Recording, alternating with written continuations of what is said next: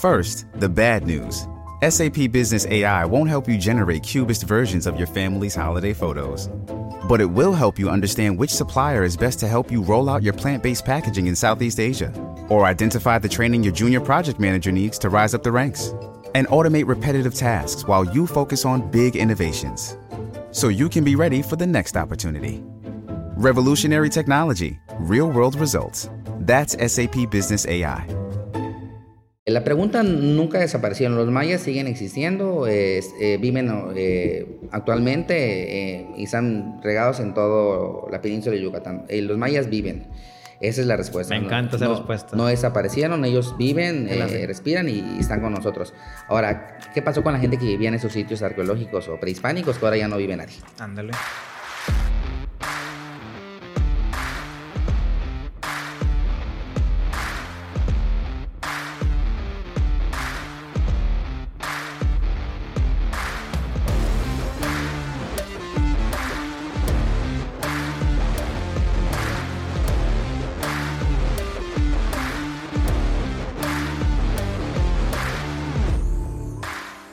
Bienvenidos amigos a este nuevo episodio, un episodio diferente, inusual y sobre todo cultural. En esta ocasión estamos con un arqueólogo, primera vez que tenemos a un arqueólogo, de hecho primera vez que conozco a un arqueólogo y creo que esta plática va a estar mega, mega interesante con Cristian, Cristian Alonso, arqueólogo del estado de Yucatán. Bienvenido Cristian. Ah, muchas, muchas gracias este, Eliud, este, por tu invitación este, pues acá contento, ¿no? También de, compartir un poco, sea un poco, ¿no? De lo que uno sabe o lo que uno hace. Efectivamente, una carrera inusual, pero pues parte de nuestro trabajo es la difusión también. Definitivamente. Fíjate, cuando le dije aquí al equipo que iba a entrevistar a un arqueólogo, pues todos esperaban que llegara un señor tipo el de Jurassic Park, viejito, con barba y todo, pero pues realmente como que no tenemos ese perfil de qué es un arqueólogo, cuál es su, su pues su personaje, pues, pues, ya es que de repente catalogamos, ah, pues el, el, ingeniero, una persona que es así tímida, esta persona es extrovertida, eh, pero un arqueólogo como que no, no sabemos muy bien cómo, cómo, conocerlo, pues. Pero Cristian, platícame sí, digo, a grosso modo, ¿en qué momento decidiste convertirte en arqueólogo? Porque, digo, yo estoy de Monterrey y no es como que vean la tele, ah, ¿quieres ser arqueólogo? Inscríbete a, esta carrera, ¿verdad? Nunca en la vida, en, en la, allá en el norte, escuchar arqueólogo. Obviamente porque no hay cultura de ese tipo, pero tú en qué momento te vas encauzando en esta carrera? Mm, tal vez este, yo vengo, soy originario de Chiapas y tal vez no, no, no, no te inculquen esa carrera, ¿no? Eh, porque no, no, es común, es mejor es, eh, escuchar, no sé, ingeniería, medicina. Sin embargo, en la, en la tele o no, en los libros sí aparece como que las pirámides de Egipto, que la cultura maya, inclusive muchas veces confundiendo la arqueología con la paleontología, los dinosaurios y todo eso, que estés donde estés, en cualquier país, en cualquier estado de la República Mexicana, desde niño siempre pues atrae ese tipo de cosas, ¿no? Pero obviamente atrae a un nivel de como hobby, no como dedicarse a eso. Y efectivamente, pues yo paso de hobby a una carrera profesional, pero también tuve una etapa en la que estudié un año de ingeniería bioquímica. O sea, sí hubo una etapa en la que pues mi, papá es ingeniero industrial y me dijo, ¿sabes qué? Mira, arqueología es bonito, arqueología qué padre, pero no sé qué sea y la verdad no te conviene. Entonces, de plano, pues yo no, un año de mi carrera, bueno, de mi vida, estudié ingeniería bioquímica. Ok, ok, ok. Después abandoné.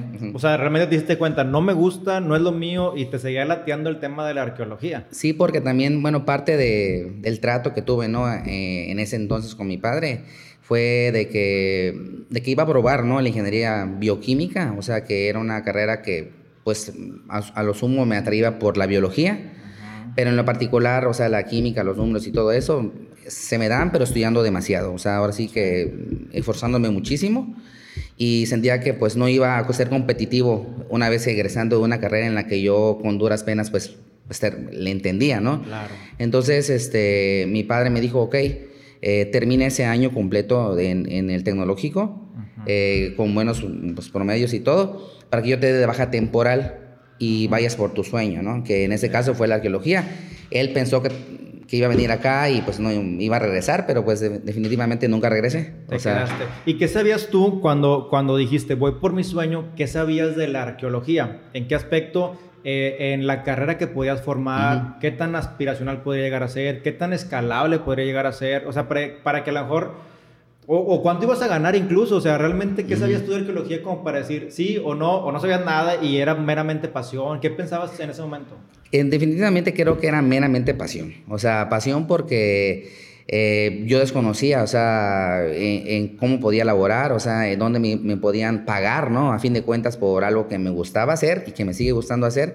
Entonces, este fue, fue un punto de quiebra, ¿no? En mi vida en el que dije, ok, eh, estás, tenía 18 años, o sea, conocí ingeniería bioquímica, tenía 17, o sea, estaba en buena edad, ¿no? Para tomar una decisión importante.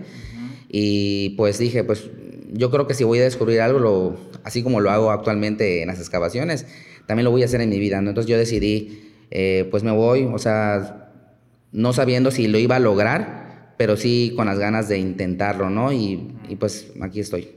¿Y qué parte de la, de la arqueología tú crees que, que, conservas en tu perfil, en tu forma de ser, como para decir, la arqueología es lo que yo quiero? No sé, tal vez de que, oye, quiero eh, ver cosas que nadie ha visto, quiero ser un pionero en ese aspecto, quiero vivir cosas únicas, o quiero, no sé, como dijiste ahorita, descubrirme a mí mismo. O sea, ¿qué era lo que tú sentías dentro de tu persona como para decir, voy por la arqueología? Yo creo que parte también de, de que yo decidí estudiar esa carrera fue porque cuando pues yo iba creciendo, eh, pues afortunadamente pues este, tuve una vida bastante familiar y, y, mi abuelo pues recuerdo que tenía una parcela y pues a mí me gustaba agarrar mi, o sea, como que mi maletita y mis cosas y irme a explorar, ¿no? O sea, explorar significaba, ah, mira, que encontré una piedrita, que encontré eso, aquello. Entonces siempre tuve esa como que actitud eh, de explorador. Eh, que definitivamente es, lo que ahora yo mantengo. Entonces, cuando me mandan a mí a hacer exploraciones este, a lugares que pues eh, no se han eh, visitado para pues, indagar qué puede haber o qué no puede haber. En ese momento, pues yo recuerdo mucho lo que fue mi infancia y pues ahora sí que lo vivo, lo trabajo y pues, pues afortunadamente hay una remuneración, remuneración eh, al respecto. Aunque lo hago más por pasión. Claro, definitivamente. E, en un tema de remuneración, digo, hacía muy grosso modo y se puede decir, por ejemplo, yo, yo trabajé en banco. Que en un banco tú puedes ganar desde lo básico que son 7 mil pesos hasta una dirección de 100 mil pesos. En un tema de remuneración, en un escalafón de arqueología, ¿cuál es como que el sueldo base y qué es lo máximo que puedes alcanzar? Bueno, eh, así como tú mencionas eh, tu ejemplo, en arqueología, eh, en el Instituto Nacional de Antropología e Historia, hay un, un escalafón de acuerdo a tu grado de estudio. Ahí este, vas progresando de acuerdo a la forma en la que tú te vayas este, eh, preparando. Ese escalafón pues tiene bastantes este, puntos en los que tú vas generando pues un nivel. Entonces hay tres niveles este, principales. Eh, uno, por ejemplo, es eh, nivel asistente A y B, nivel asociado ABC y titular AB. Y hay un nivel máximo, que es ahora sí que si has dedicado toda tu vida a arqueología, te, te vuelves un emérito. Ahora, esos niveles están reconocidos una vez que tú tengas una plaza en el INA. Entonces, este, entre más te prepares, eh, más beneficios en el, en el escalafón vas a tener. O sea, con preparación me, te digo a maestrías, doctorados, publicaciones, hacer libros, eh, todo eso eh, te lo va reconociendo el instituto, siempre y cuando pues lo vayas generando, ¿no? Ok. ¿Y tú estás en un escalafón intermedio? ¿Todavía sigues creciendo? Ya te quedas en uno, no sé, a lo mejor hiciste el, el estudio que, que, me comentas, una tesis o algo así. este, ¿Qué sigue para ti como arqueólogo? Ahorita mi intención es este, consolidar este, el, el grado de maestría. Eh, actualmente soy candidato a maestro por la Universidad eh, de la UADI, Autónoma de Yucatán. Entonces, este, es consolidar esa, esa maestría. Eh, estoy interesado en otra también en educación. Eh, me gustaría dar en un momento dado en mi vida cursos, este, talleres y todo, porque es una forma en la que también yo de manera independiente podría también este, dar a conocer algo así que mi conocimiento y pues también de cierta forma pues recuperar o, hacer una inversión eh, educativa para lograr una remuneración. Realmente, y fíjate que cuando hablas de una forma independiente, creo que eh, hace falta al menos yo no he conocido o, no son tan comerciales, malamente hablándolo, ¿verdad? Pero un arqueólogo comercial, o sea, un arqueólogo que te enseñe en, un idioma coloquial a hablarnos de esos temas que son mega importantes. Normalmente escuchamos a un arqueólogo, alguien del, del INA, y, y, pues luego, luego pensamos en, en, tecnicismos y en historia y en el cuaternario y cosas que nada que ver, como tú dijiste, yo hasta pensaba en dinosaurios y, y, no hay ese, ese, ese conocimiento. Pero ahora un arqueólogo como marca personal eh, y platicar eso, digo, eh, sería, sería ideal. Creo que tienes un proyecto también donde tú de esta forma empiezas a, a, introducir eh, la cultura, ¿no? Sí, parte ¿no? De, de, mi desarrollo como arqueólogo ¿no? me ha permitido a mí conocer este, pues, muchos este, lugares, este, sitios, pero pues a la par, bueno, no sé si esa era tu pregunta, pues a la par también yo, este, pues he o sea, tenido algún emprendimiento, ¿no? Este, eh, en el que pues estoy eh, pues impulsando pues eh, la, la, comercialización, por así decirlo, de, del ámbar y el chocolate. Entonces, específicamente el tema del chocolate, que es un producto pues meramente pues prehispánico, que ahorita pues en Europa es, o sea, es como que todo el mundo lo hace, pero pues este chocolate nació acá en, en México.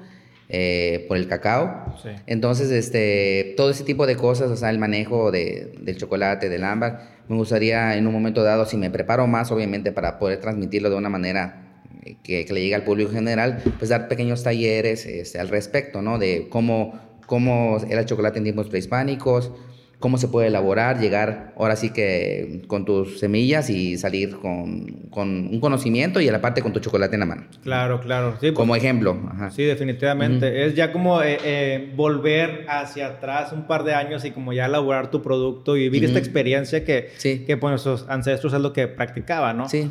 Eh, en el caso, volviendo al punto de lo que me dices ahorita, Cristian, sobre los estudios. ¿Cuánto tiempo te conlleva el, el, asistente A, por ejemplo, o el estudio básico de un arqueólogo en una carrera y dónde, eh, dónde están las, las, universidades de arqueología? Bueno, en, el, en la época en la que yo estudié, yo eh, empecé a estudiar la, la, carrera en el año 2003. Para ese entonces este, estaban cuatro universidades, es, no era tan popular, bueno, sigue siendo no muy popular esa carrera, pero estaba la, la Universidad de Yucatán, eh, estaba Elena en, en México, uh -huh. en el DF, estaba una universidad privada en Guadalajara y hay otra en, en Veracruz. En lo particular, yo decidí Yucatán porque pues eh, ya había venido, o sea, ya conocía y dije, bueno, Yucatán, Chichen Itza, seguimos asociando eso. Claro. Eh, y desde ese entonces pues también. México me daba un poco de miedito, hay que, tengo que lo tengo que reconocer. y pues Guadalajara no conocía y se me hacía lejos. Entonces yo, sí. yo soy de Chiapas, dije Yucatán, de aquí soy. Ya, no, es que el, el tema de arqueología normalmente pensamos en mayas, pero probablemente México, el tema de los aztecas, Veracruz, pues todo el tema de, de, los totonacas, eh, los olmecas ahí a lo mejor en, en sí. Tabasco, sí. Este, o, o, los mixtecos zapotecos en. Oaxaca, ¿verdad? Sí. Pero Yucatán, pues creo que en cuanto a la práctica, pues te da todas las herramientas como para, para hacer tus prácticas, pues ahora sí que, que en la mera mata, ¿no? Sí, sí, sí. ¿Y, ¿Y qué es lo que aspiras a un arqueólogo? Porque yo escucho mucho el INA, pero uh -huh. realmente no sé si sea, eh, a grosso modo, qué es el INA, es de gobierno, no es de gobierno, con qué se fondea, qué inversiones tiene, qué gente entra ahí, o sea, ¿cómo Bueno, es el, eh, el INA es el Instituto Nacional de Antropología e Historia. Eh, actualmente es el organismo, eh, es el único organismo y el que, ahora sí que, eh, de la mano de la ley federal del INA, que se, se estableció en el año de 1972, hacemos el trabajo de investigación, uh -huh. conservación y difusión del patrimonio cultural. Ese patrimonio cultural es patrimonio arqueológico, histórico y paleontológico. Okay. Entonces el INA ve ahora sí que los dinosaurios, sí, sí, sí. ve la época colonial, las haciendas y ve la parte arqueológica, que es la parte prehispánica. Okay. Entonces, en el orden de, de las cosas, eh, lo primero es la conservación. O sea, INA lo que le interesa es conservar, eh, investigar y difundir el conocimiento. O sea, son los tres lemas ¿no? que tiene el instituto, que es donde nosotros como arqueólogos, este, bueno, aspiramos a trabajar. Sin embargo, eh, no es el único organismo o lugar donde tú puedas ejercer tu carrera. Uh -huh. puedes también ser catedrático. O sea, sí. muchos arqueólogos se dedican a, a, dar clases, ¿no? De historia, a dar clases de antropología en universidades a nivel bachillerato, o sea, sí, eh, sí. creo que de educación media a educación ya este ya muy especializada, ¿verdad? Ajá. Y este y pues entre otras actividades, este, también parte de la difusión ¿no? de, del conocimiento es también generar publicaciones, eh, que es donde tú también eh, como arqueólogo puedes ir subiendo en el escalafón. O sea, desde capítulos de libros especializados o hasta de plano hacer un libro de un tema en particular. Ajá. Sí, sí, sí. Y como arqueólogo independiente, ¿hasta qué punto debes pedirle permiso a alguien para, para investigar o conservar según tu, o sea, tu, tu, pensamiento, ¿no? Que ah, lo voy a conservar esta parte, ¿verdad? Porque es mío o está en el terreno de mi abuelo. Aquí en Yucatán se da mucho que pues, normalmente encontremos eh, bueno, no sé, pero tiene que haber muchas pirámides que no se han descubierto. Eh, hay muchos cenotes, entonces, pues normalmente de repente, ah, compré una, hectárea, un terreno y hay un pocito y les cargué, no, hombre, hay un cenote abajo. O sea, no sé si este punto, eh, hasta, hasta qué parte es mío, hasta qué parte tengo que decirlo, hasta qué parte lo mantengo en secreto. Ok, eh, la ley federal de zonas y monumentos arqueológicos es muy este, clara. ¿En qué sentido? Y hay una, hay una frase que me gusta mucho repetir y comunicar. Eh, el patrimonio arqueológico, histórico y paleontológico es tuyo, mío y de todos los mexicanos. Okay. O sea, ¿en qué sentido? Eh, es un bien eh, de, la, de los mexicanos en, total, ¿no? Ahora, la propiedad privada, obviamente es de quien la, quien la pague, quien la tenga. Entonces, por ejemplo, si tú en un terreno, pues, este, compras, no sé, 5 o 10 hectáreas, ¿no? El terreno es tuyo. Que si dentro de esas 5 o 10 hectáreas hay algunos vestigios arqueológicos, algunos pequeños monumentos, este, cimientos, casitas prehispánicas, lo que se te pide a ti es no dañar e, esos pequeños monumentos. Okay. O sea, se pueden hacer obras siempre y cuando tú no dañes esos monumentos y hay un procedimiento, un procedimiento específico en el que pues, se te pide hacer una prospección, o sea, un, una investigación previa a cualquier proyecto para que pues este, se identifiquen qué hay y qué no hay. Que me imagino que tú decides si pagarla o no. Eh, en el claro, ¿en, qué sentido? Que si tú este, no, vas a, no pretendes hacer ninguna obra pues no necesitas hacer ningún tipo de, de, investigación al respecto. Si se va a hacer a futuro, pues sí se recomienda pues hacer eh, esa prospección, ¿no? O sea, que es la que te permite saber qué hay y qué no hay. Ok. En dado caso de que haya algo muy interesante, ¿te lo expropian o qué sucede? No. Eh, lo que se hace eh, cuando son proyectos así, digamos, este, bien, eh, ahora sí que ordenados, ¿no? O sea, rigurosamente después de una prospección, de una revisión, conlleva el trabajo de, de salvamento arqueológico, en el que se hace exploraciones eh, arqueológicas específicas en esos eh, monumentos que se identifiquen.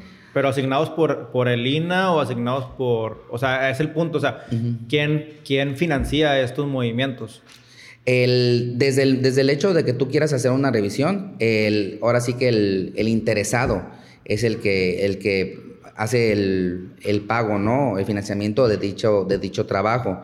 Ahora, como INA, o sea, como ejemplo, ¿qué hace el INA? Eh, nosotros, bueno, el INA como instituto eh, tiene la, la, obligación o la facultad de velar por las zonas arqueológicas, eh, digamos, abiertas al público, mantener la planta de custodios y en dado caso de que haya proyectos nacidos del INA específicos, el mismo gobierno federal pues otorga esos recursos para que se hagan esas investigaciones. ¿En qué sentido? Para el instituto lo que, o para el, INA en general, lo que eh, premia más es la conservación, más que hacer excavaciones para, liberar. Para liberar. Claro, eh, yo en lo personal no estoy hablando por el INA, en lo personal yo no estoy en contra del desarrollo urbano. Ajá. Sin embargo, eh, si, se, si se hace o no se hace, tiene que estar bajo los lineamientos, pues ahora sí que del instituto. Claro, claro. Sí, por toda la historia que se puede encontrar ahí en esos vestigios. Ahora, en el tema, digo, son dudas personales, pero yo creo que la gran parte de la gente se lo, se lo pregunta. Viene una persona eh, alemán, italiano, español, y dice, oye, pues traigo este capital, es una empresa que me dedico a la cultura, es una aportación del Museo de España, lo que quieras que sea, eh, traigo esto para invertir ellos pueden, eh, por su propia cuenta, empezar a meterle mano y a trabajarse estos vestigios? Bueno, eh, eh, ese tema es, específico y tiene una respuesta específica. dentro del INA también hay un organismo que se llama Consejo de Arqueología. El Consejo de Arqueología es un, Es un grupo de, fundamentado por arqueólogos de vasta experiencia que, que evalúan los proyectos de investigación arqueológica. Desde una simple revisión, por ejemplo, ah, este, me gustaría hacer un levantamiento topográfico o arquitectónico de tal edificio maya. O hacer una investigación para saber la temporalidad de tal sitio. Bueno, los que pueden hacer esos proyectos no es cualquier persona, tienen que ser arqueólogos. O sea, con cédula profesional. Entonces, yo hago un proyecto en el que en tal lugar de México eh, quiero hacer una investigación específica para determinar en qué época vivieron las personas que, que estaban en ese, en ese lugar. Entonces, yo hago el proyecto que tiene antecedentes, eh, metodología de trabajo, objetivos, hipótesis, o sea, tal y cual se hace un proyecto formal. Y también hay una parte de, presupuestal. ¿Tu inversionista con el arqueólogo en conjunto? El, el arqueólogo yo redacto y hago una parte presupuestal. O sea, esa parte presupuestal lo, es donde tú indicas, o sea, qué vas a comprar, en qué vas a invertir o cómo le vas a hacer tu investigación. Entonces, esos recursos sí pueden venir ahora sí que de fuera, eh, siempre y cuando evidentemente el proyecto sea elaborado por un arqueólogo y número dos, que sea aprobado por el Consejo de Arqueología. Claro, y de la gente que hace esto, en porcentajes, me imagino, me imagino, yo pensando muy mal, que la mayoría lo hace para encontrar tesoros y riquezas y accesorios valiosos. No sé si qué, o sea, en qué tantos porcentajes lo hace por eso y qué tanto lo hace por cultura. ¿Por qué va la pregunta? Supongamos que se hace el proyecto, se, se asigna un, un, arqueólogo evaluador, presupuestal y se avanza y se hace, se encuentra una zona interesante o sea, y, y a lo mejor con mucha riqueza en cuanto a accesorios de quiénes son al final, para dónde se quedan. O sea, son dos preguntas. La primera, ¿qué porcentaje crees que sea el interés? Y el segundo, si es una buena zona, ¿qué va a pasar con lo que se encuentra? Bueno, ese porcentaje ya lo, veo nulo, porque sí ha habido casos, ¿no? O sea, que yo conozca, o sea, eh, en el que se han, eh, han planteado proyectos independientes, eh, pero principalmente han sido financiados por universidades o sea, no por particulares. Entonces esas universidades, ya sean extranjeras, o sea, ya sea de Estados Unidos, eh, de Japón inclusive, que trabajan en Teotihuacán, son japoneses, no, no, la mayoría, pero sí algunos, este, vienen financiados por, son proyectos académicos, en el que el objetivo es, ahora sí que conocer eh, y llegar a una, una pregunta eh, de carácter arqueológica, antropológica, no tanto ahora sí que material específica de tesoros, ¿no? Ahora, si dentro del proyecto de investigación aparecen hallazgos importantes, eh, en ese momento, pues es un plus. ¿En qué sentido? De que podrían ser piezas que tengan mayor divulgación, por ejemplo, cuando se encuentra una máscara de jade, cuando se encuentra una tumba real. Eso nos permite dar a conocer cosas que de manera usual pues no se encuentran y, y, te conlleva a tener libros, te conlleva a tener publicaciones, hacer, hacer mayor difusión eh, y en definitiva conocer cosas que pues este, hasta ese punto pues no se sabían. Claro, ahorita se escucha todo ya con, con, mucha, con mucho orden, con mucha revisión, con auditorías, con seguimiento. Me imagino que hace 20, 30 años, 50 años, pues no existía todo esto. Eh, y seguramente se fueron perdiendo muchas piezas pues de mucho valor, ¿no? Eh, Definitivamente. ¿Existe todavía o fue un mercado negro de, de piezas eh, de alto valor? El mercado negro de, de, de piezas arqueológicas existe. Sí. O sea, eh, hay, una, hay, una, hay una planta, digamos, jurídica en el, en el Instituto de Antropología que pues vigila eso, ¿no? O sea, digamos, desde el Face, ¿no? O que están vendiendo alguna pieza aquí o allá, o sea, se, se, se llegan pues, a enterar, ¿no? Existe un mercado negro, sí existe. Eh, ahora, en, antes de la ley federal, que fue en el año de 1972, y en los primeros años de la ley federal, evidentemente pues habían exploradores, ¿no? Que, que, venían del extranjero con el objetivo de conocer, ¿no? Esas pirámides que decían que habían, ¿no? Pero también hay un caso específico, por ejemplo, en el caso del cenote sagrado de, de Chichen Itza.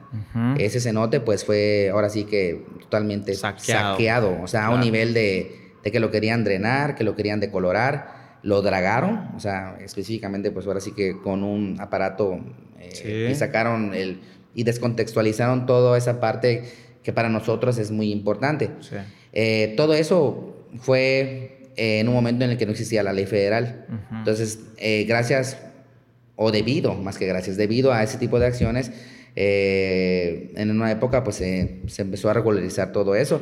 Y actualmente pues este, en la medida de lo posible eh, está bien regulado y me imagino que lo que se dragó, por así decirlo, previamente, pues no sé si la ley aplique en retroactivo o no, pero ya está en museos y ya están de perdido. Bueno, tienes la licencia, ya sé que me lo quitaste, ya te lo certifico, si es fidedigno, muéstralo. También para que se divulgue, ¿no? De cierta manera, pues ayuda. Ya está, ya está en, o sea, ya está así que registrado y todo. Eh, de hecho, inclusive hay libros, este, hay libros de, que hablan de, de algunas de esas piezas. O sea, regresando al caso específico de, del cenote sagrado Chichen Itza, pues hay un libro muy, muy bonito en el que aparecen, bueno, así que eh, discos, ¿no? De, de, oro que fueron extraídos del cenote y están publicados. ¿Cómo lo puedes ver? Pues en el libro, ¿no? Pero pues este... ¿Qué libro es ese? en este momento no tengo el dato ah, específico, pero pues igual se los, se los, comparto. Pero digo, a lo que voy, que no todas las piezas, pero algunas sí ya, ya llegaron al menos a, la parte de difusión, ¿no? Que sabemos que, que, salió, ¿no? Y así como en Colombia está el famoso camino hacia el Dorado y, el Atlantis en el océano, eh, aún queda un, pasaje, un lugar escondido en el Popol Vuh o algo por el estilo, o, ya se acabó ese misticismo o esa magia de que aún hay algo de los mayas que se esté buscando en el inframundo, no sé, algún, alguna historia como ese tipo.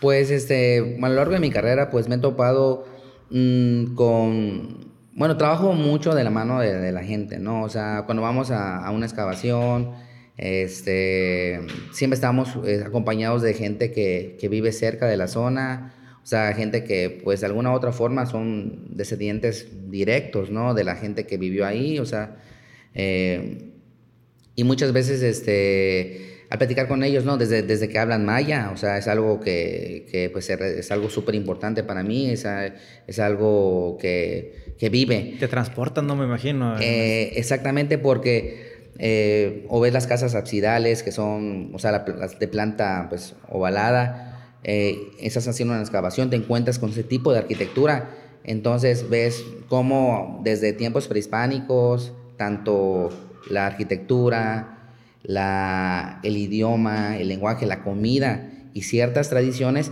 se van transmitiendo de generación en generación. Entonces, ese misticismo tal vez ya no esté tal cual, pero sigue llegando hasta nuestras fechas y ante nosotros eh, toda esa tradición milenaria. Claro. O sea, sigue habiendo todavía todo eso que, que estaba en tiempos prehispánicos y, y se vive. Sí, oye, eh, Cristian, y una parte de este misticismo de, épocas eh, prehispánicas y demás es el, respeto y el honor a la tierra, porque pues también de ahí se consume, se, trabaja, se consume y es el agradecimiento, pues ahora sí que a Gaia y, a, todo esto, ¿no? De lo que nos da la tierra. Eh, cuando yo empecé a conocer un poquito más de Yucatán, escuché mucho que cuando alguien compraba una tierra, pues tenía que hacerle una ofrenda a los aluches, que pues es la gente que, que, vivió ahí, o antepasados, o espíritus, o duendecillos, como le quieras llamar, ¿no? ¿Estos van relacionados con la cultura maya o es una distorsión de estas historias? Eh, ¿tú, ¿tú, también lo practicas? Eh, o sea, ¿qué, ¿qué, opinas de esto? Son dudas que todavía traigo y que conozco que se usan en Yucatán bastante. Este, los aluches, este, yo, yo creo que es una más que maya bueno, el término alush sí es acá, pero yo creo que es una tradición mesoamericana. Con mesoamericana estoy hablando de, México y parte de Centro, bueno, Centroamérica. O sea, entonces, porque en, distintas regiones del país eh, existen ese tipo de, de duendecillos, pero con otros nombres. o sea, sí, sí, se, se, dan, aparecen y todo. En Yucatán es como que más, este, más común, ¿no? Eh, escuchar eh, o hablar de algo de ellos. Pero pues yo creo que más que yucateco o más que de la península es mesoamericano. O sea, eso es algo más, más allá, este, más global claro. en cuanto a México. Sí, está interesante. ¿Y qué te ha dado la, arqueología? ¿no? La arquitectura bastante. ¿Qué te ha dado la arqueología a ti, Cristiano? O sea, ¿qué tipo de experiencias eh, has podido vivir que tú puedes decir, gracias a la arqueología, o sea, me siento pleno, hice esto, o logré esto. O sea, ¿qué satisfacciones te da la arqueología? Definitivamente, este, yo creo que día a día, ¿no? Cuando tengo la oportunidad de, levantarme, ¿no? Eh, e ir a campo, eh, para mí es como que decir, voy a descubrir, voy a conocer, eh, caminar, estar en contacto con la naturaleza, hacer pequeños hallazgos. Todo eso para mí, mi día a día, me lleno de, alegría, ¿no? O sea, de satisfacción, de decir que estoy yendo a, trabajar, pero también estoy yendo a disfrutar. ¿Por qué? Porque es algo que a mí me apasiona, me gusta. Y por otro lado, pues también cuando me ha tocado la fortuna de, que me den la oportunidad los arqueólogos, este, ya basificados, ¿no? De Lina, para hacer el estudio de, los ornamentos o piezas que encontraron en contextos importantes. Wow. Eso es para mí fantástico, ¿no? Entonces... Tenerlos en este tus manos o, trabajarlos, como que pensar todo lo que se vivió en su momento, ¿verdad? He ido, bueno, me ha tocado trabajar en piezas de museo, o sea, en las que pues ahora sí con custodios y todo, eh, ver la pieza, una pieza tan importante, ¿no? Medirla, analizarla, checarla y llegar a, a, un punto en el que después de un estudio ya específico, especializado, divulgues ese conocimiento y vayas a, a transmitir todo eso, ¿no? Eh, ¿El carbono 14 va dentro de esos estudios? Cuando haces este, un, un análisis de datación, hay distintas este, técnicas, ¿no? Una de esas es el carbono 14 porque es como que más, este, más exacta en cuanto al grado de, de error, ¿no? O sea, pero nosotros por lo general hacemos una, las pruebas este, de datación relativas, que te da un rango un poquito amplio de entre 50 años y todo pero son mucho más este, económicas, ¿no? Porque Eso iba. datar cada pieza, ¿no? Con carbono 14, o sea, no se iba, muy caro. Se acaba el presupuesto. Entonces, mejor implementamos otras técnicas, ¿no? Como la, la, la relativa, que es de cerámica. Y, evalúas, finalmente, digo, no es que no sea importante, pero a lo mejor, oye, encontré una máscara única que nunca se había visto en, un, en una tumba, o sea, ahí métele carbono 14 porque quiero saber de qué fecha es, porque a lo mejor me va a hacer la conjetura con otras cosas. Pero si es ornamentos, tal vez, pues, sí. Pues déjalo ser, ¿no? simplemente trátalos, consérvalos y, y divúlgalos. Eh, sí, muchas veces también, digamos, esa máscara, ¿no? O sea, que tú mencionas, pues siempre está acompañada de su contexto. Para nosotros es muy importante el contexto, es dónde se encontró, o sea, asociado a qué se encontró, dónde. Entonces, digamos, la misma arquitectura te va marcando una fecha. Eh, si está acompañada de, de, una vasija, esa vasija ya sabemos de qué fecha es, entonces como que poco a poco hilamos así eh, el gran rompecabezas que es la arqueología y pues este ya podemos tener una, una, pues una conclusión o una teoría un poco ya más fuerte. Ya. ¿Y qué sientes o sea, al, al, tener esas piezas? No sé, o sea, ¿hay alguna experiencia que, que tú detones? Yo creo que, mira, desde desde el, pequeño pedazo de cerámica que acá en Yucatán se le llama tiesto, es un, digamos, es un, si está una vasija y se rompe en 15, 20 pedazos, es un tiesto, ¿no? Okay. En el centro de México le llaman tepalcate. O sea, a fin de cuentas es un pedazo de, de, vasija, ¿no? Desde el más pequeño, o sea, siempre como para mí es, wow, o sea, eh, es de alguien o lo usó alguien eh, hace más de mil años, ¿no? Entonces, es algo súper, súper impresionante, o sea, tener eh, la oportunidad, y en este caso como arqueólogo, la fortuna de estar en contacto con dicha pieza. Entonces, este, ahora, evidentemente, o sea, si te, topas con algún, una tumba de algún individuo, ya no solamente es lo que él o ellos usaron, sino la misma presencia, ahora sí, eh, osteológica, osteológica de, de, de, la persona que vivió ahí. Y ahí pues se entran ya otros. ¿Te toca, te toca todos pues, los, los omentos o los osteológicos revisarlo también? Eh, como arqueólogos eh, tenemos especialidades, así como los doctores, que por ejemplo hay cardiólogos eh, o otorrinolaringólogos. O sea, también en arqueología hay, hay ceramistas encargados de, de todo lo que es la, la cerámica o barro. hay de lítica, o sea, pueden ser piedras, obsidiana, jade, hay este, bioarqueólogos, que son los que se encargan del estudio de, de las, de las osamentas de, ah. de, los individuos. Y en mi caso, pues yo estoy especializado en la malacología, que es el estudio de, de los ornamentos, piezas que se elaboraron con concha y cárcol. Ah, órale, órale. Pues está, muy interesante porque así uno pensaría que todo lo que llegó, a ver, chécate esto, llegó este otro y revisa Tienes que tener conocimiento, es como que, como el médico general, tienes que tener conocimiento de, de, todo, ajá, de todo. O sea, no te puedes quedar así como que tan así corto en, ningún aspecto, ¿no? Pero si quieres ahora sí tener otra oportunidad más allá de que te contraten para, para hacer la revisión del sitio, la excavación, y pues ahí está. Pero si tienes una especialidad, pues te pueden decir, bueno, aparte de, de, eso, te estoy contratando adicional a que me hagas el análisis de las piezas. Claro. Ajá, y eso pues te da un plus y pues también pues te da más tiempo de trabajo. Y también pues la satisfacción ¿no? de, de poder que te tomen en cuenta para ir un poquito más, más allá. Una excavación, Cristian, ¿cuánto tiempo te lleva a armar ahí el campamento? No sé, o sea, algo básico, algo medio o promedio. Pues depende del lugar, por ejemplo, este, a mí me ha tocado trabajar, o sea, muy cerca de Mérida, pero también me ha tocado trabajar un poquito lejos, ¿no? O sea, entonces cuando ya estamos hablando de más de dos horas de viaje entre el sitio y, el área de trabajo, pues se recomienda pues rentar alguna casa, o sea, que le llamamos nosotros campamento. Sí. Entonces, en dicho campamento, pues lo que hacemos es, este, pues, vivir, ¿no? Durante la temporada en la que estás haciendo excavaciones que es una parte pues emocionante también, o sea, porque pues se recuerda pues aquellas épocas, ¿no? De grandes exploraciones en las que pues se eh, hacía sus campamentos directamente en la selva, que en algunos casos se siguen haciendo, pero pues en sitios que están muy alejados, ¿no? Eh, a mí me ha tocado pues estar cerca de, de Mérida, pero pues nos levantamos muy temprano porque pues tenemos que aprovechar eh, la, la, luz del sol de las primeras horas de la mañana, porque son las horas en las que eh, la, la, fatiga pues no es tanta, ¿no? Porque pues este es, es, es recorrer, es caminar muchos kilómetros, es en, dado caso de ser excavaciones, este, pues literalmente mover piedras pesadas, eh, estar bajo el sol. Entonces, ¿No usa nada de maquinaria? No, no, no, lo que, lo que se usa son, pequeñas picoletas eh, y cuando son contextos así muy, muy delicados, eh, ya trabajamos un, una, un trabajo microarqueólogo, ¿no? O sea, de, de con brochitas y todo eso, ¿no?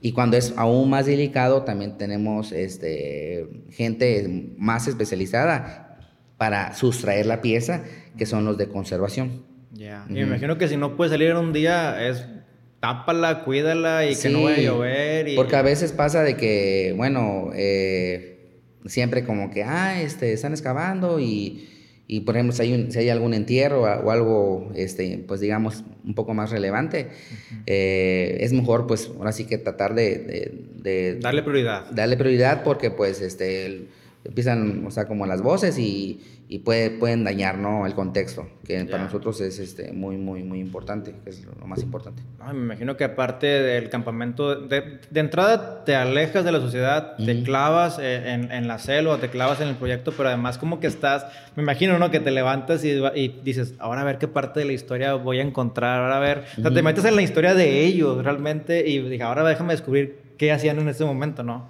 Sí, sí, sí. Eh, cada, cada, cada, cada contexto, o sea, cada lugar, cada piedra, eh, en, realidad todo, o sea, todo conlleva a esa emoción, ¿no? De, de, descubrir. Y, y, pues siempre teniendo pues una idea inicial, ¿no? ¿Para qué estás excavando? ¿Dónde estás excavando? Para poder tú resolver preguntas, ¿no? De, de carácter pues antropológico, que, que, es a fin de cuentas nuestro objetivo. Claro. De lo que tú has descubierto en estas excavaciones, en las historias, en los libros, en tu experiencia, ¿qué tipo de hábito crees que hayan tenido nuestros antepasados o ancestros que tal vez hoy en día lo hayamos perdido o que si lo, si lo tuviéramos así muy, muy estricto, eh, fuéramos diferentes tal vez como sociedad? No, es una pregunta bastante compleja. Yo creo que más que hábito, bueno, te respondería tal vez con otra cosa, pero yo creo que muchas veces este, se, se hace como que la parte muy romántica, ¿no? De, de, los mayas, de que solamente eran como de, de, rituales y cosas esas. Yo creo que más que, más que eso, ¿no? De, de qué, qué tan diferentes eran, qué tan iguales eran a nosotros. O sea, qué tan eh, gente común podían ser en el sentido de que, de que reían, eh, jugaban, eh, tocaban instrumentos musicales, actividades cotidianas, ¿no? Que muchas veces esa parte eh, no, la, no la asociamos mucho con los mayas. es de que, ah, bueno, Apocalipto, ¿no? La película. Ah, aquí tienen la cabeza, ¿no? Y que ruede. Sí, sí, que puros rituales, puros, puras ceremonias y todo. Claro que existen. O sea, en la sociedad actual, o sea, como mexicano, Mm, hay misas, hay mítines políticos, hay de todo, o sea, actos eh, importantes, pero también en época prehispánica habían actividades cotidianas. Y yo creo que más que, que tanto ya no somos nosotros como ellos, qué tan iguales somos nosotros a ellos. Ya, ya, en ese sentido es lo que a mí me gusta más este, promover. Sí, claro. la vida cotidiana, los ornamentos, e inclusive pues a veces a los errores, ¿no?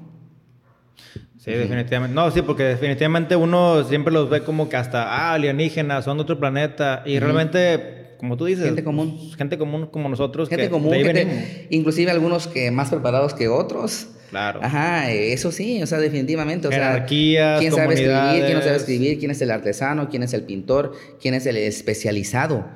Porque pues eh, todo eso podemos observar también nosotros en las piezas.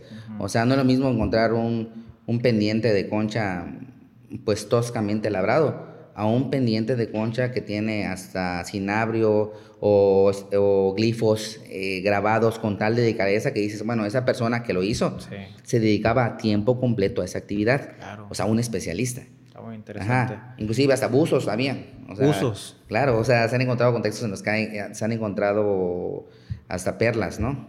Entonces, había de todo, ¿no? Albañiles, buzos, o sea, muchas cosas. ¿Y tú por qué crees que o en tu contexto de arqueólogo que desapareció la sociedad de o comunidad o no sé cómo, de los mayas?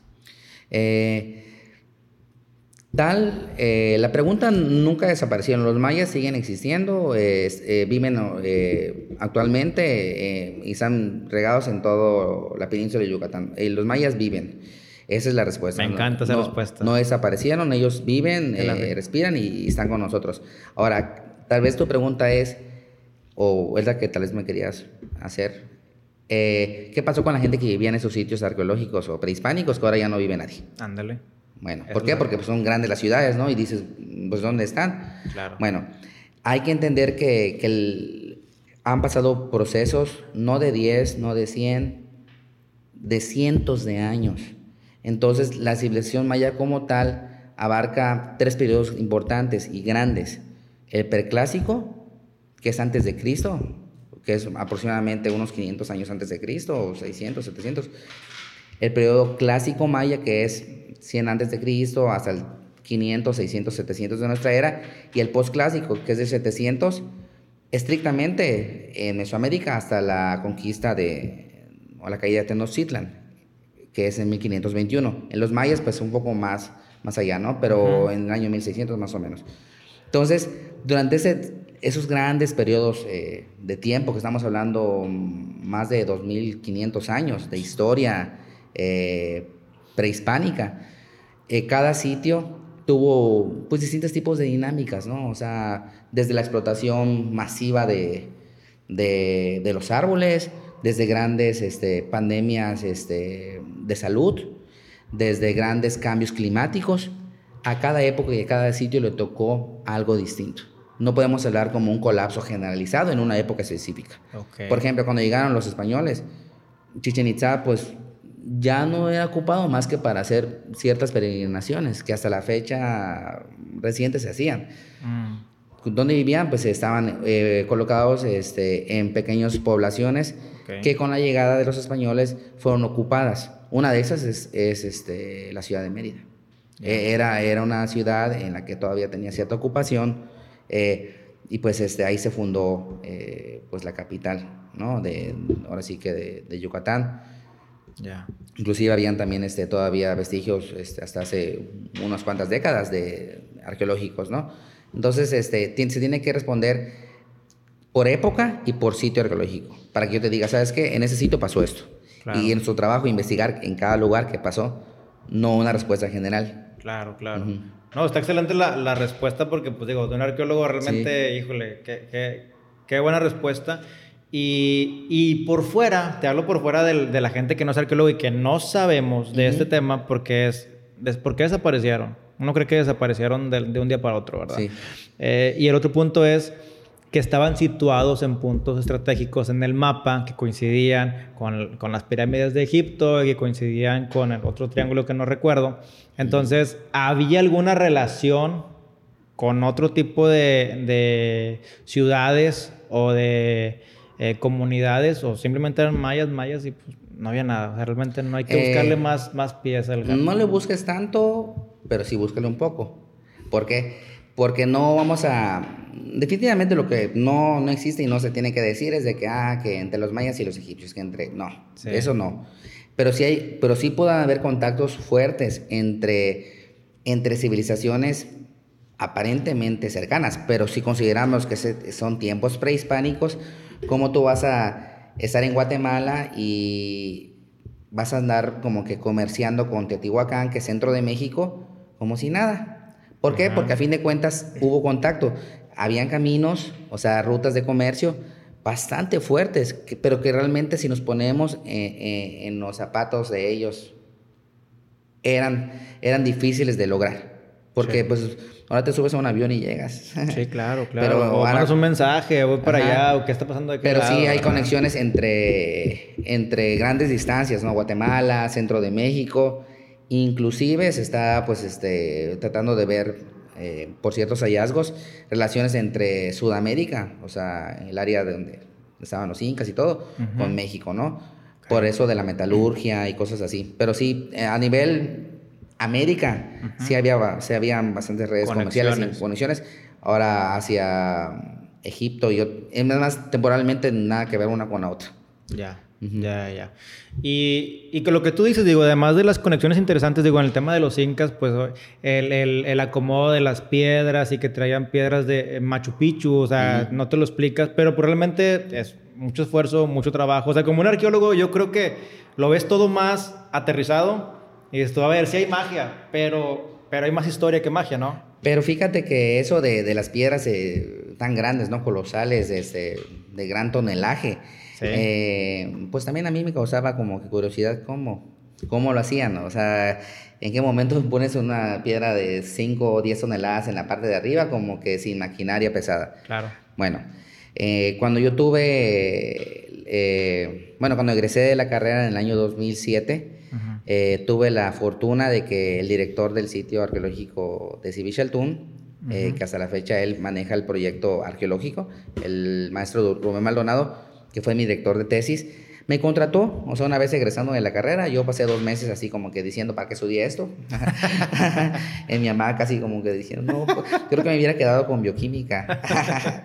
Pero pues el, el, destino creo que tenía algo pues bueno para mí y recibí, recibí una llamada, yo eh, en mi hamaca, yo así como muy deprimido, y era de mi director de tesis diciéndome, Cristian, te contrato para que trabajes en Civichaltún. Ok. Y yo dije, claro, ¿cuándo empezamos? Ah, pues en octubre del 2007. Bueno, perfecto, fui y me tocó hacer la restauración de una parte de la escalinata monumental del sitio, que es una parte que no está abierta al público, que se llama la Plaza Sur del sitio.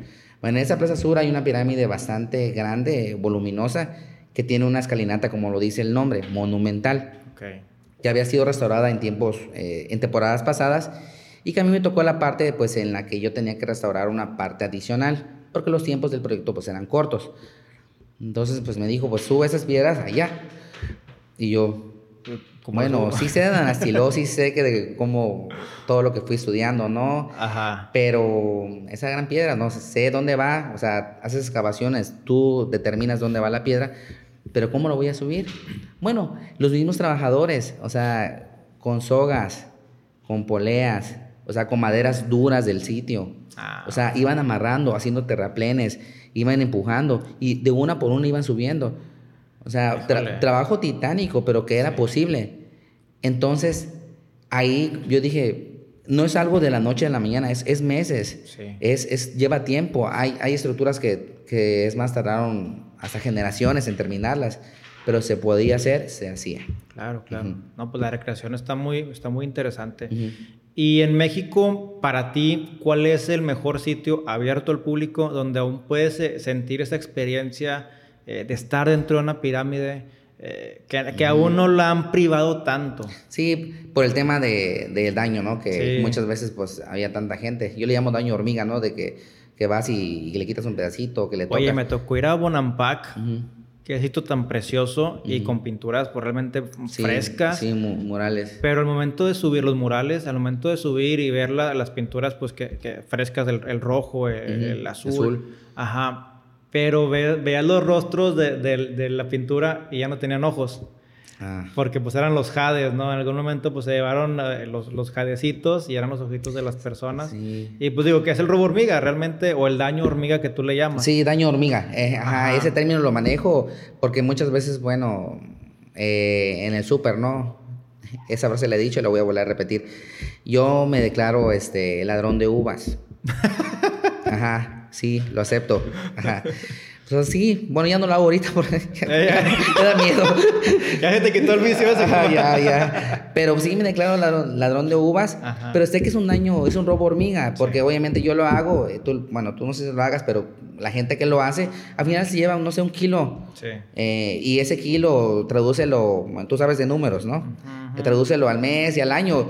Eh, ¿Cuánto estás perdiendo la empresa, ¿no? Por el ladrón de uvas. Lo mismo pasaba con, con áreas o, sitios importantes eh, arqueológicos en los que pues iban eh, que le quito acá, que le reyo acá. Entonces por eso se, se clausuró. Ahora, regresando a tu pregunta original, yo creo que a mí, por ejemplo, el, sitio arqueológico de Tonina, en Chiapas, okay. Eh, para mí me fascina. Es el que está entre San Cristóbal y Comitán. Ah, ya. Y Comitán. Ah, está genial se llama Tonina.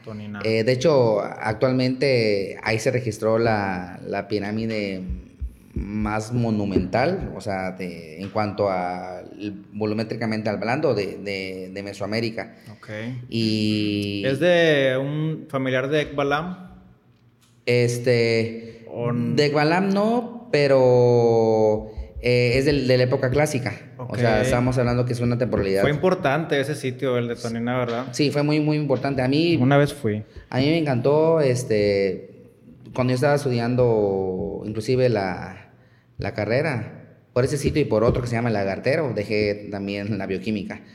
Porque Lagartero también es un sitio muy bonito que, que está en Lagos de Colón, en Chiapas. Entonces ahí tienes la oportunidad de estar como que en, en las cascadas, porque hay un río muy bonito hay, hay lagos así preciosos y también hay sitio arqueológico. Es como que puedes hacer tres actividades en una. Y para ese entonces, no sé, no sé actualmente, pues todavía te permitían subir a la, a la, pirámide y todo. Entonces, que era pues la parte pues, pues emocionante, ¿no? Sí. Y que pues... Digo, esa parte de, de Toniná sí la recuerdo bastante bien, me gustó. Y pues Palenque, Palenque todavía en su momento cuando fui, eh, te dejaban entrar a la, a la pirámide y habían ciertos pasadizos, pues son cortitos, pero como que para uno es de que, oh, estoy dentro de una pirámide, ¿verdad? Y te hace sentir esa, esa, esa magia. Pues sobre todo para que, que trae mucho misticismo y cuántas historias de que si este es el astronauta, que si anda en una nave espacial y cosa y media, ¿no? Entonces, eh, la reina roja, pues algo inusual, ¿no? Una, una, una reina maya. Sí. Digo, en el tema de Palenque, el, el, rey Pacal, la tumba que está en el Museo de Antropología e Historia en la Ciudad de México, ¿es la original? O no, o sea... Es una, réplica. Sí, porque tal cual sigue allá. Está dentro. es, un, es una lápida de muchas toneladas que no, nunca se va a sacar y jamás... No se debe sacar y no se puede sacar. O sea, de plano pesa demasiado. ¿La abierto o no? Claro, ahí encontraron al, al, rey, este, Pacal. ¿Qué opinas de él? Para mí es súper, súper impresionante, ¿no? Este porque de entrada, ¿no? En la parte de, de, la lápida, ¿no? De hecho, es como un sarcófago.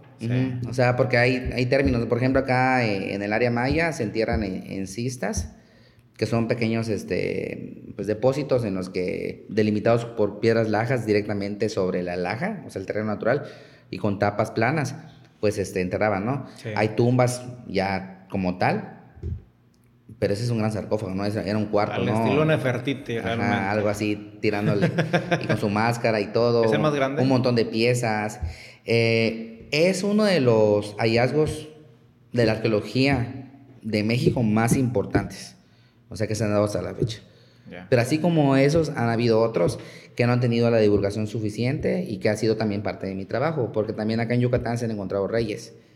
Y reyes importantes. O sea, justamente en Ekbalam este, se encontró en el año 2000 eh, un rey que prácticamente dominaba ¿no? la región de, de, la península, llamado Kikan Lektok, y este gobernante importante eh, pues tenía consigo un gran ajuar eh, lleno de, de, más de 30 mil piezas de concha,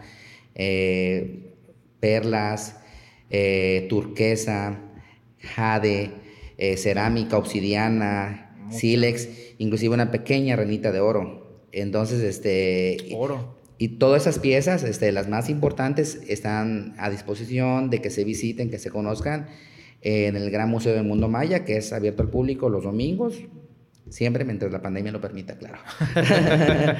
sí, definitivamente. Sí, entonces ahí yo tuve la oportunidad de, que la arqueóloga, que es la directora eh, Leticia Vargas y, Víctor Castillo, me dieran la oportunidad de yo revisar y checar esas piezas. Entonces, este, yo no encontré la tumba, fue en el año 2000. Ajá. Entonces yo estaba creo que en la prepa, ¿no? Pero eh, me tocó estudiar eh, esas piezas, saberlas, tocarlas, analizarlas. Es que eres de las primeras personas que tienes contacto con piezas únicas que yo creo que en su momento nadie las podía tocar más que el único y mismo. Bueno, es que, la, que la encontró y obviamente los curadores del museo, ¿no? Para que se mantengan así tal cual. Exacto. Y, este, y ahí, gracias a eso, te digo, eh, también gracias al Instituto de Antropología, pues tuve la oportunidad de viajar hace dos años a España a dar una conferencia específicamente de ese hallazgo. ¿Te llevó la arqueología a España? Sí, sí, me llevó y, para mí fue fantástico, ¿no? Obviamente viajar, ¿no? Cruzar el charco, el clásico. Pero llegar y decir, bueno, sí, vine acá, eh, vine a un congreso internacional y vine a, a conocer lo que es la cultura maya. Ajá, entonces este, me tocó esa oportunidad y actualmente se está haciendo una publicación para la revista Clio, que va a salir. Este, ah, súper bien, felicidades por eso. ¿Y qué has visto cruzando el charco de la cultura maya? ¿Qué, ¿Qué, ven los europeos en la cultura maya? ¿Cómo la, cómo la reciben? Mira, fíjate que mm, he escuchado así muchas cosas, pero lo que sí ha sido una constante es de que de que la gente sí aprecia mucho este, México, ¿no? La península, o sea, aprecia todo eso, eso tan, tan importante, ese legado cultural, lo aprecia mucho en Europa.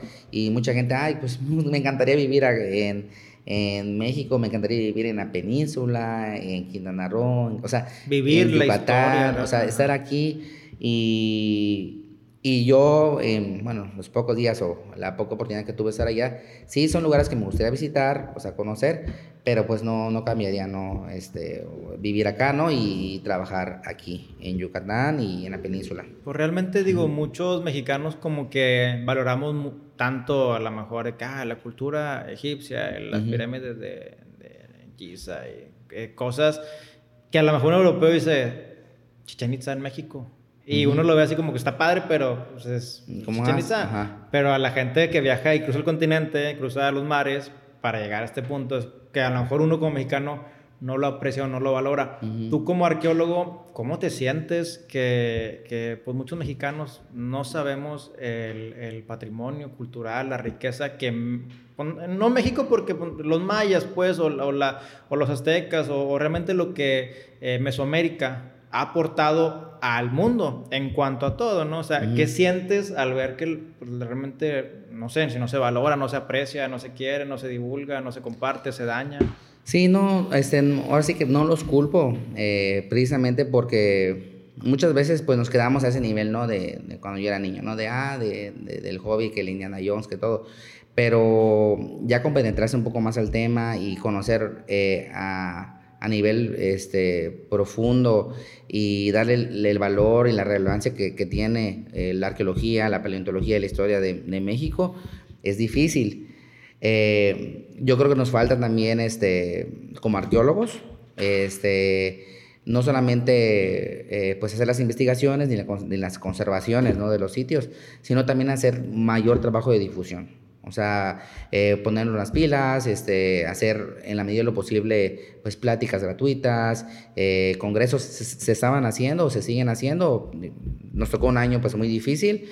Eh, justamente el Centro INA Yucatán, a través del arqueólogo Ángel Góngora, organizó durante cinco años consecutivos, si no es que seis, un congreso totalmente gratuito y abierto a todas las personas para que vayan a la biblioteca de Lina en diciembre y conozcan nuestros hallazgos de primera mano. Entonces era un congreso bastante bonito porque la gente iba, te hacía preguntas directamente a ti. Eh, teníamos nosotros este, la facilidad de respondértelas y después de ese congreso, al año, eh, sale la publicación. Ah, o sea, el resumen, eh, un poco coloquial, un poco más abierto, para que la gente pues vaya, vaya conociendo.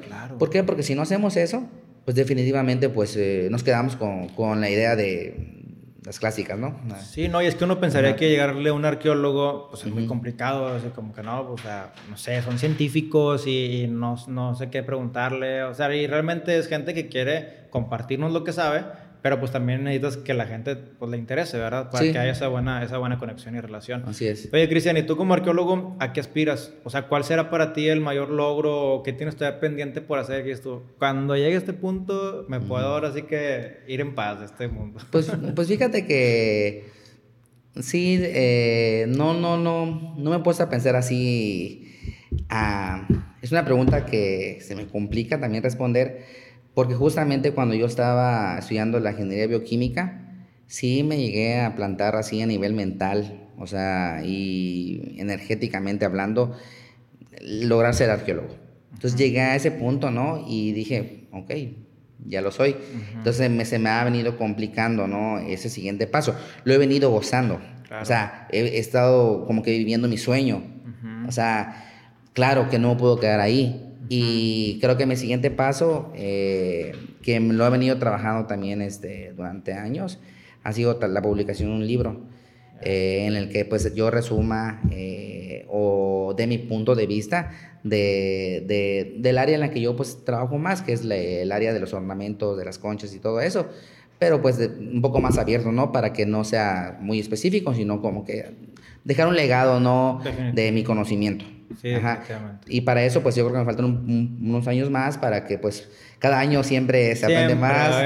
pero tampoco me quiero quedar como que, eh, ah, dentro de 10 años, tal vez dentro de 5 lograr ese objetivo. Ya, ya, ya. No, pues un, libro es una forma de trascender y, de impactar y de cambiar el entorno. Oye, Cristian, y ya para ir cerrando, digo, volteando hacia atrás y volviendo a cómo inició esta charla, eh, ¿qué piensa tu papá después de, de estos logros o de que su hijo pues está haciendo lo que le gusta y que a lo mejor no siguió su pues su, su indicación imperativa de que fuera eh, eh, biólogo, bueno, esta carrera de, ya, que conlleva biología, pero bueno, voltea y te ve feliz y te ve gozoso, ¿hay algún tipo de retroalimentación después de todo esto? Pues fíjate que, que, yo definitivamente le agradezco y le sigo agradeciendo a mi, a mi padre, o sea, la, la oportunidad de que aunque él tuviera la visión eh, de que yo fuese ingeniero, este, porque él, él, es ingeniero actualmente sigue todavía laborando en el tecnológico. Eh, le, agradezco mucho ¿no? la oportunidad de haberme permitido desarrollarme como arqueólogo. Eh, lo veo contento, lo veo feliz. Yo creo que en el momento en el que él tuvo la oportunidad de venir con mi madre a, a, ver que yo defendí una tesis profesional, ¿no? Y que ha sido aprobado por unanimidad y al, al verme motivado también eh, en hacer mis estudios de maestría, que ahí sí me queda pendiente todavía eh, lograr el grado, pero al verme que estoy progresando, ¿no? Al verme... Pues pleno, feliz, contento, ¿no? Todo eso, yo creo que, que él se queda satisfecho, ¿no? Y eso sí, siempre como que diciéndome hasta la fecha, ¿no? De que no podemos quedarnos tampoco solamente con eso, siempre hay que aspirar a más eh, más en estos tiempos que es difícil ¿no? lograr eh, tal vez una plaza y todo, pero pues no, no es imposible tampoco. Entonces él es un ejemplo para mí hasta la fecha y pues este, yo quiero que gracias a él yo voy a seguir también echándole más ganas a, lo que quiero hacer como profesional. Súper bien, Cristian. Y en temas de películas, libros, eh, series tal vez, ¿hay algo que tú digas, todo mexicano tiene que ver esta película o leer este libro o algo por el estilo que a lo mejor empiece a dar esa curiosidad o que te muestre un poquito la historia? Bueno, ajá, tal vez no. Bueno, hay un libro que se llama Azteca, este, que, que es, está muy padre porque realmente te cuenta y en el momento que lo empiezas a leer, te metes de lleno a, a vivir esa época, ¿no? Y de hecho fue escrito por alguien que estuvo muy preparado, ¿no? En cuanto a las cosas eh, prehispánicas, entonces tú lo lees y ya vives en Tenochtitlan. ¿Te acuerdas del nombre del autor? Me imagino que debe haber muchos aztecas, digo, a lo mejor al momento de golearlo puede haber muchos resúmenes del libro y cosas Tal vez en ese momento, no. Si quieres luego me lo pasas, como quiera, y a ver si lo podemos pasar. Sí, sí, sí. Y hay un libro que me inspiró aún más, ¿no? Eh, que es una, es una saga, que sí, sí sé cómo se llama el autor, se llama Jean Owl eh, ella eh, tiene una saga que se llama Los Hijos de la Tierra, que es una saga de seis libros que hablan de una época fascinante, que no es de, no es de los mayas, no es de los aztecas, ni es de México, pero es de, del continente europeo de la época de los neandertals. Ajá, que también es, es, una, es una parte de la arqueología, el estudio de, de, esas épocas. Y es, es, un libro, bueno, es una saga de, de seis libros que te permite vivir, eh, adentrarte en el mundo de la época de las grandes glaciaciones. Del, de la megafauna, de tigres de sable, de mamuts, de la cacería, de, de todo. crear comunidades, exactamente. Y, todo eso. y, en una época en la que todavía existían la, eh, dos razas, bueno, eh, especies humanas, el, Homo sapiens y, el Homo neandertal. Entonces, esa saga sí se la recomiendo les va a encantar. Los hijos de la tierra. Es bestseller, Los hijos de la tierra. Súper bien. Sí. Pues bueno, Cristian, ya para despedirnos y cerrar aquí el podcast, este capítulo que estuvo bien interesante, eh, ¿hay algún mensaje que quieras compartirle, pues ahora sí que a, la gente que nos escucha, que a lo mejor no sabe de arqueología, que le interesa o que sabe algo? No sé, o sea, un arqueólogo, ¿qué nos puedes dejar como mensaje final de este episodio? Pues yo este, me gustaría de siempre recordarles que, que estén orgullosos ¿no? de, de, de sus raíces este, como mexicanos eh, que, que, la ley federal eh, está para, para velar por esos vestigios, pero que también reconozcamos que, que somos parte ¿no? de, de y somos también partícipes de este gran patrimonio. Que, está, que los sitios arqueológicos están abiertos y son gratuitos los domingos, que están los museos, eh, que todo eso que, que, tenemos tan cerca lo podamos este, disfrutar más. O sea, vayan a los museos, vayan a los sitios arqueológicos. Este, México tiene un montón de lugares para que conozcan, disfruten. Y pues con eso me quedo, ¿no? De que, de que si les gusta la aventura, que si les gusta conocer, eh, México tiene los mejores lugares para hacerlo. Definitivamente, y sobre todo lo que comentaste, que contribuyamos al crecimiento de, toda esta divulgación y conservación. Yendo a los museos, divulgándolo, compartiendo, ven, este, está muy interesante, se empieza a hacer esa bolita de nieve que a todos nos conviene. Incrementas turismo, incrementas derrama económica, incrementas que se abran más, todavía más, más mm. desarrollo, por así llamarlo, más vestigios. Entonces, está muy interesante. Cristian, ¿tus redes sociales? Yo soy como, mi nombre completo como Cristian Alonso Hernández González en el Facebook y tanto en Instagram como en Twitter soy como Exian con X-T-I-A-N eh, guion bajo Alonso. Con Z. Con Z. Perfecto, hermano. Y síganme eh, en, la página de Prehispanic, que es así, tal cual, en, tanto en Twitter como en Instagram como en Facebook, está como Prehispanic con K al final. Chequen ahí las cosas de ámbar y chocolate. Cristian, pues muchas gracias. No, gracias, a ti por, la invitación. Dale, vale. Nos vemos, chicos, y comparten este episodio si les gusta con Cristian Alonso, arqueólogo de Chiapas, pero en el estado de Yucatán. Hasta la próxima. Gracias.